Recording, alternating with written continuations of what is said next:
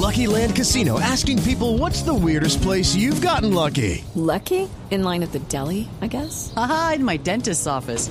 More than once, actually. Do I have to say? Yes, you do. In the car before my kids' PTA meeting. Really? Yes. Excuse me, what's the weirdest place you've gotten lucky? I never win and tell. Well, there you have it. You can get lucky anywhere playing at LuckyLandSlots.com. Play for free right now. Are you feeling lucky? No purchase necessary. Void where prohibited by law. 18 plus. Terms and conditions apply. See website for details.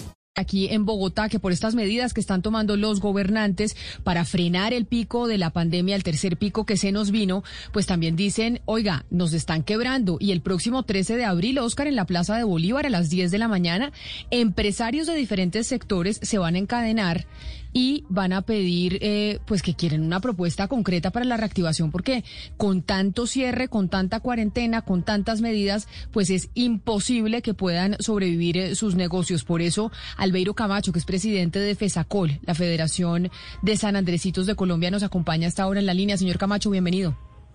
Camila, muy buen día y buen día a todas las personas que están conectadas hoy. Señor Camacho, ¿ustedes por qué van a ir a, las, eh, a la Plaza de Bolívar el próximo 13 de abril? Es decir, ¿qué es lo que están eh, pidiendo y qué es lo que quieren? Porque pues estamos viviendo un tercer pico de la pandemia y lo que están tratando de buscar los gobernantes es salvar vidas. ¿Ustedes qué les van a decir? No, no, Camila, nosotros por parte de los grandecitos y los comercios populares no vamos a estar en ese tema. Nosotros lo que estamos diciéndole a la alcaldía y al gobierno nacional es que eh, no eh, cometen dos errores. Están parando el sistema productivo de, del país porque el DANE lo ha dicho con sus cifras muy claramente. En este tipo de comercios populares y comercios pequeños es donde se está generando la gran cantidad de empleo. Este tipo de comercios no han recibido ningún tipo de ayudas por parte del gobierno. Ahora, lo que está sucediendo no solo en Bogotá, sino en muchas ciudades es que los, los alcaldes lo que están haciendo es acabando con este tipo de comercios que tienen los protocolos de bioseguridad, que han gastado plata en una cantidad de requisitos que les han exigido, pero sí están impulsando a que sigan creciendo el tema de las ventas callejeras en los San Andresitos, en San Victorino, en el 20 de julio, por hablar solo de Bogotá en el hueco, en Medellín, en Cali, en el centro, bueno, por haber por todo el país, pero no hay ningún control en las calles, Camila. Entonces, lo que vemos acá es que están acabando con este tipo de, de, empresarios, porque hoy ya más del 39% en estos comercios les ha tocado cerrar sus puertas, las pérdidas son millonarias. Entonces, no, no están siendo congruentes con este tipo de cierres que están haciendo en el caso de Bogotá la alcaldesa. Nos van a cerrar tres días, sí, efectivamente, somos conscientes de la problemática en este momento de salud y le tenemos miedo al tema, totalmente. Pero ¿qué vemos? Cierran los comercios tres días y yo los invito a los periodistas que vayan a los barrios populares a todo lado y eso es la feria de gente en la calle, la gente, desde que no haya autoridad verdaderamente para que controle la gente, la gente no le está haciendo caso a estos cierres, pero sí están acabando el comercio, Camila. Permítame entonces, señor Camacho, saludar también a Sandra Toro, que es la vicepresidenta de, de, la Asociación Colombiana de Organizadores de Eventos en el país, que sí están en esta iniciativa de ir a protestar a la Plaza de Bolívar. Señora Toro, bienvenida. Eh, muy buenos días, Camila, y buenos días a los oyentes de Blue Radio. Sí, efectivamente, Camila, nosotros hemos organizado eh, una protesta por medio de un encadenamiento el día martes 13 de abril a las 10 de la mañana. Estamos cansados, ya no aguantamos más, estamos ignorados. Eh, el distrito nos tiene aislados. Por este motivo, nosotros exigimos derecho al trabajo, así como trabajan otros sectores de la economía. Nuestra mayor rentabilidad la obtenemos los fines de semana. El distrito nos restringe y y nuestras operaciones eh, quedan estancadas con toques de queda y cuarentenas estrictas. Sin embargo, nosotros estamos buscando soluciones baliáticas, ya que no hemos recibido ayudas alimentarias ni subsidios económicos, ya que no somos personas consideradas en situación de, de vulnerabilidad porque teníamos sistema contributivo antes de la pandemia. Esta situación nos ha conllevado a conocer personas de nuestro gremio que se han suicidado y otras tienen en su pensamiento el suicidio. Conocemos enfermedades mentales como la depresión, nos están llevando a la muerte, porque de ahora en adelante o desde hace meses atrás no estamos muriendo simplemente por el COVID, sino de hambre. El distrito nos tiene aislados, no existimos para el gobierno nacional. Nuestra asociación ampara eh, a nivel nacional esta problemática la estamos viviendo en Colombia entera. Somos conscientes de que esto es una pandemia a nivel internacional, pero el gobierno no ha dado soluciones inmediatas para nuestro gremio. Señora Toro, usted dice una palabra que es eh, muy fuerte en este contexto que y es decir que están aislados, porque alguien aislado es que no se les está dando absolutamente nada. Eh, quisiera que nos eh, describiera mejor qué quiere decir aislados y exactamente cuáles son esas acciones inmediatas que usted cree que se deberían tomar para que ustedes puedan salir de este problema tan grave que nos está describiendo.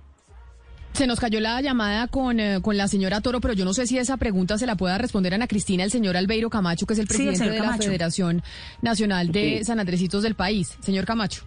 Sí, Camila, el, el tema acá es que si uno se pone a mirar el gobierno y, vea que no estamos lejos con, con otros gremios, el, el caso del gremio de los bares y todos, realmente las ayudas acá han sido a los grandes empresarios. El tema de, de, de los bares y todo esto, que veo el tema bien complicado con ellos también, no hay ningún tipo de ayuda porque dentro de las ayudas que el gobierno ha planteado no hace que encajen este tipo de, empresas. Ejemplo, un bar, la mayoría les pagan eh, los del día, no los tienen en, en, prestaciones o en otras situaciones, pero no le ayudan con nada. O sea, el gobierno no se ha manifestado para que estas personas puedan aguantar como tal. Entonces, ahorita entran las cuarentenas, entran en todo, pero miren lo, ilógico de la, de, de la norma cierran los bares, que no haya control en los bares, que ellos están teniendo unas medidas, pero sí hay la venta de licor para que la gente se emborrache en la casa y forme el desorden y se contagie con el vecino y otra cantidad de situaciones. Entonces, no son congruentes con la norma que el gobierno hoy está, está dando. Y, y de verdad lo que acabo de decir la señora, se ve no solo en ese comercio de ellos, lo ve uno en todo comercio, el desespero, la, la, enfermedad mental que está teniendo la gente por el desespero de que los bancos no paran, los impuestos no paran, eh, las obligaciones con su familia no paran, entonces no vemos hasta dónde nos están llevando realmente a tomar unas decisiones desesperadas. Nosotros le proponíamos a la alcaldesa Camila, no nos den plata, déjenos trabajar. Más bien la plata que decían que le iban a dar al comercio, désenla a todos los vendedores ambulantes y arreglen las calles, que las calles queden limpias. Y vamos a ver que Bogotá automáticamente estamos metiendo más de millón y medio de personas a las casas y verdaderamente les va a ayudar, pero el gobierno es, muy incongruente con las cosas que está planteando en este momento. Pero ¿qué podría hacer, señor Camacho, el sector privado en este caso? De pronto sentarse con el gobierno para tratar de flexibilizar un poco los temas laborales. Ustedes llegaron a unas agendas en donde no todo el mundo entra a trabajar a la misma hora y salga a la misma hora. Hablar con los empleados para que no todos salgan a coger el Transmilenio. Eh, lo que estamos viendo en Medellín, el metro colapsado a la hora de la salida del trabajo. ¿Cómo puede el sector privado en este momento colaborar para generar algunas propuestas para un poco evitar las aglomeraciones y poder quitarle el estrés al sistema sanitario del país. Claro, nosotros les hemos propuesto inclusive que nos dejen variar los horarios de, de nuestros mismos comercios para que baje la carga. yo, yo les soy claro, ejemplo, un San Andresito. En un San Andresito no hay lugares de ocio, ni hay restaurantes elegantes, ni hay teatro, ni hay el jueguito de los niños. La gente viene normalmente es en su carro privado a hacer sus compras y vienen es no a chupar el lado ni nada, sino vienen a hacer su compra y ahí dicen, el que va a San Victorino va a hacer sus compras realmente, allá no hay nada de ocio ni nada de estas situaciones. Entonces, nosotros hemos buscado eh, con cualquier cantidad de cartas acercarnos a la administración distrital en el caso de Bogotá, pero ha sido imposible porque Claudia López realmente a este tipo de sectores no ha querido atenderlos ni de ninguna forma, siempre nos pone al subsecretario, al subsecretario del subsecretario, donde no hay ningún poder de sentarnos y hacerle entender y que haya un poder de decisión, porque todos queremos colocar algo a favor para acabar rápido con este virus y todo este tema, pero no lo hay, tampoco, mire tampoco está llevando bien con el tema de la policía. A mí me da tristeza ver en nuestros sectores cuando un policía se le arrima a alguien y ese alguien prácticamente insulta al policía y se están llenando de un poco de comparendo la gente y la gente ni paga ni le tiene miedo al comparendo ni le tiene miedo a nadie tampoco lo pueden llevar detenido. Entonces, eh, campañas por televisión son muy mínimas las que está haciendo el distrito también. Entonces no vemos hacia dónde es que está llegando esto porque realmente el control se le salió, en el caso de Bogotá y otras ciudades, a los alcaldes se les ha salido este tema y el presidente, que es el que debe con su ministro del Interior organizar de pronto unas leyes más estrictas, pues está muy aguastillas también en muchos temas ahí y, no ha entrado a, ponerle paro a esto. Antes de la pandemia fuimos muy claros, antes de, de la Semana Santa fuimos muy claros de que tocaba empezar a restringir el tema de las salidas en Semana Santa porque después de Semana Santa iba a venir lo duro y vea, no estábamos mintiendo aquí, aquí se está dando una de las realidades. Se le sale al gobierno todas esas cosas. Señor Camacho, para que los oyentes tengan una idea, ¿cuánto pierde un comerciante de, de, San Andresito mm, cada día, por, por, por cada día de confinamiento? No, eso es variable. Hay una, eh, acá hay de todo tipo de empresas. Está el, pequeñito que está en el local que vive de su día a día de ganarse los 30, los 40, 50 mil pesos para subsistir diarios como está el gran empresario que puede perder 50, 100 millones de pesos porque están, está frenada la, la, producción, está frenado el envío de mercancías, porque pues si usted tiene cerrado, la gente no está pidiendo volúmenes de mercancías, sino lo mínimo para medio tener ahí medio sustitutos locales. A ver si logramos retomar la comunicación con la señora Toro. Señora Toro, ¿usted nos escucha? Sí, señora, la escucho, Camila. Ah, es que estábamos tratando de poder comunicarnos eh, con usted constantemente y se nos caía y se nos caía la llamada. Estábamos hablando con Albeiro Camacho, el presidente de la Federación de San Andresitos en eh, Colombia, pero queremos hablar también con usted, que es la que también eh, convoca a esta manifestación del fin de semana o del próximo 13 de abril.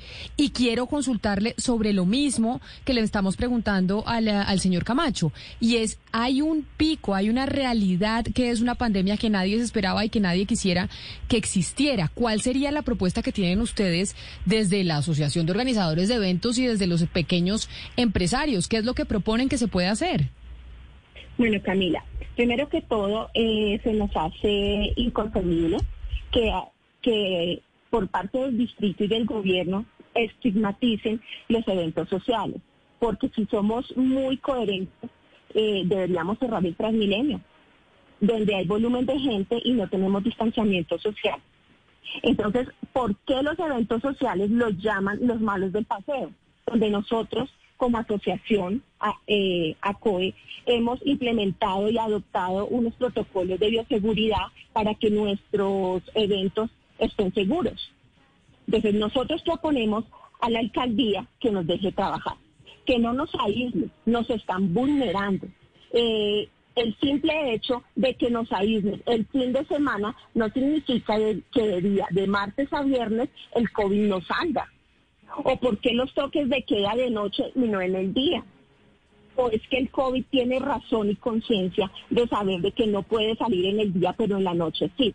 Nosotros como asociación estamos conscientes que esta es una pandemia a nivel internacional, pero por el simple hecho nosotros no podemos aislarnos. Al comienzo de la pandemia nos hablaban de reinventar. Señora Toro, Señora Toro, discúlpeme, pero, pero, pero ahí sí le tengo que decir algo con respecto al toque de, de, queda nocturno.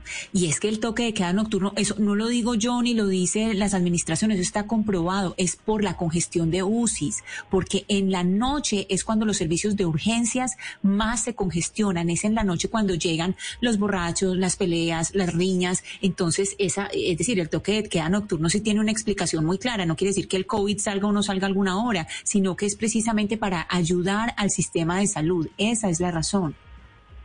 No tengo, nosotros lo tenemos muy claro, Camila, pero tenemos que ayudar al sistema de salud y mientras tanto nuestros agremiados o todas aquellas personas que en esta actividad económica morimos de hambre en casa.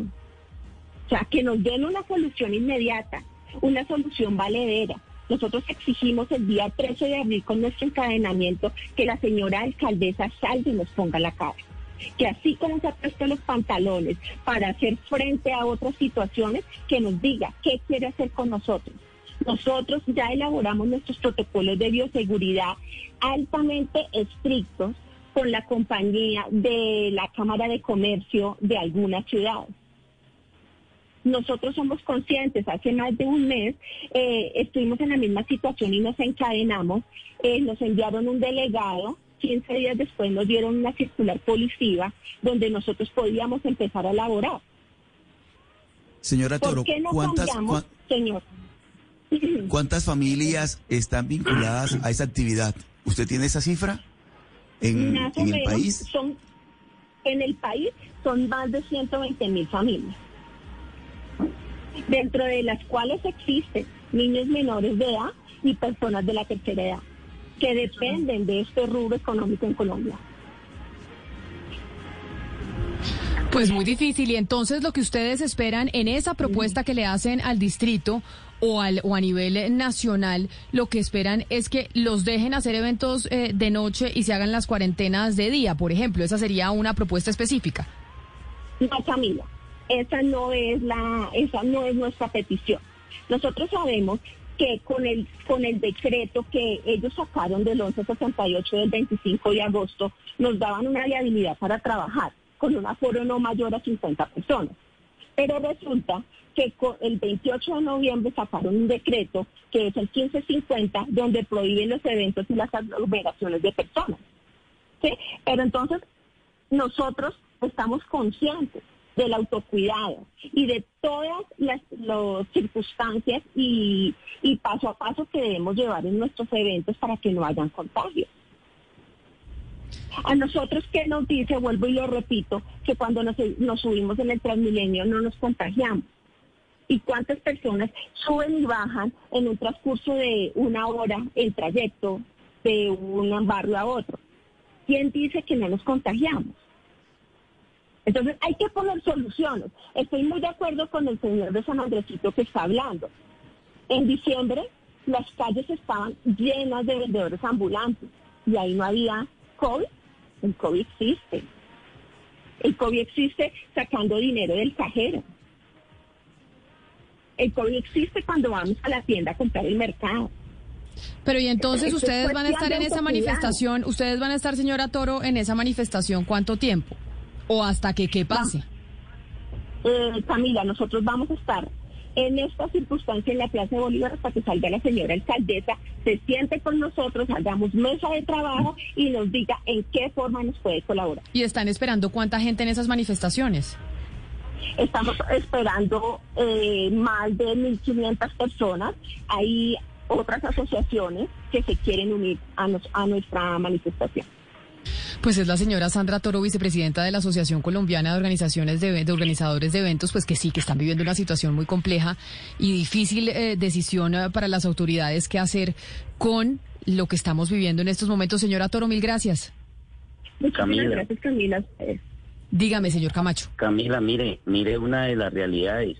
¿Por qué la alcaldesa no les abre un espacio, media hora de su agenda, se reúne con los de esos gremios y evita 1.500 personas en la Plaza de Bolívar a contagiar? O sea, ¿por qué tiene que esperar que la gente tome medidas de hecho para poder eh, hablar con las personas y mirar cómo se les ayuda? Lo que queremos es que sean conscientes de que como hay una, ahorita nosotros nos cierran el fin de semana todos nuestros comercios, pero las grandes superficies todas quedan funcionando, ganando plata y, y les han ayudado con nóminas y con todo. A nosotros no.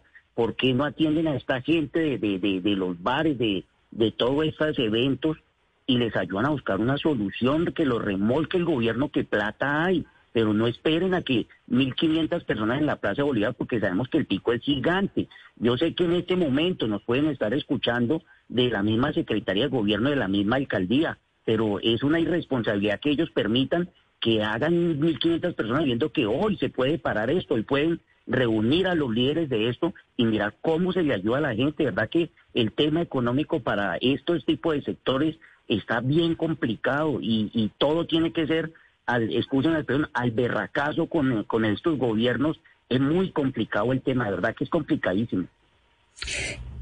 Permítame hacer eh, un paréntesis. Aquí estamos hablando de algo muy importante que es la economía, pero también, como lo hablaba con la señora Toro, hay algo muy importante y es eh, en este momento muy relevante y de las instituciones de salud. En Medellín nos están haciendo un llamado a los medios de comunicación para que sepan que no están vacunando sin cita en Sura, en Confama, en el Hospital Pablo Tobón Uribe, en el CES, en la Clínica Bolivariana, en la IPS Universitaria Clínica León 13, en la Clínica Soma, en la en las Américas en el Prado y el Rosario para que la gente por favor no se siga yendo a aglomerar las personas que son mayores de 70 años y a exponerse. Entonces, cierro este paréntesis porque nos están haciendo ese llamado muy urgente aquí en Medellín por, eh, porque se está acumulando una cantidad de personas eh, frente al llamado que se hizo esta mañana eh, bastante apresurado de la alcaldía. Y, está pasando lo mismo en Cali. A esta hora, Ana Cristina, nos reportan desde la calle Novena con 44, estás en el sur de la ciudad de Cali, en la sede de una EPS, aglomeración, hay cantidad de adultos mayores de 70 años buscando vacunas y hay extensas filas, no hay distanciamiento, e incluso algunos eh, adultos discapacitados que no han podido acceder a, a la IPS y están reclamando presencia de autoridades que pongan orden y que pongan fichas o, turnos para, para ponerle más, más orden a, a ese tema de la vacunación. Eh, permítame, Ana Cristina y Hugo Mario, despedida, don Albeiro Camacho. Don Albeiro, mil gracias por estar con nosotros. Gracias a usted, Camila, por abrir estos espacios tan importantes para que nuestros sectores comerciales sean escuchados. With lucky landslots, you can get lucky just about anywhere. Dearly beloved, we are gathered here today to. Has anyone seen the bride and groom? Sorry, sorry, we're here. We were getting lucky in the limo and we lost track of time. No, Lucky Land Casino, with cash prizes that add up quicker than a guest registry. In that case, I pronounce you lucky. Play for free at LuckyLandSlots.com. Daily bonuses are waiting. No purchase necessary. Void where prohibited by law. 18 plus. Terms and conditions apply. See website for details.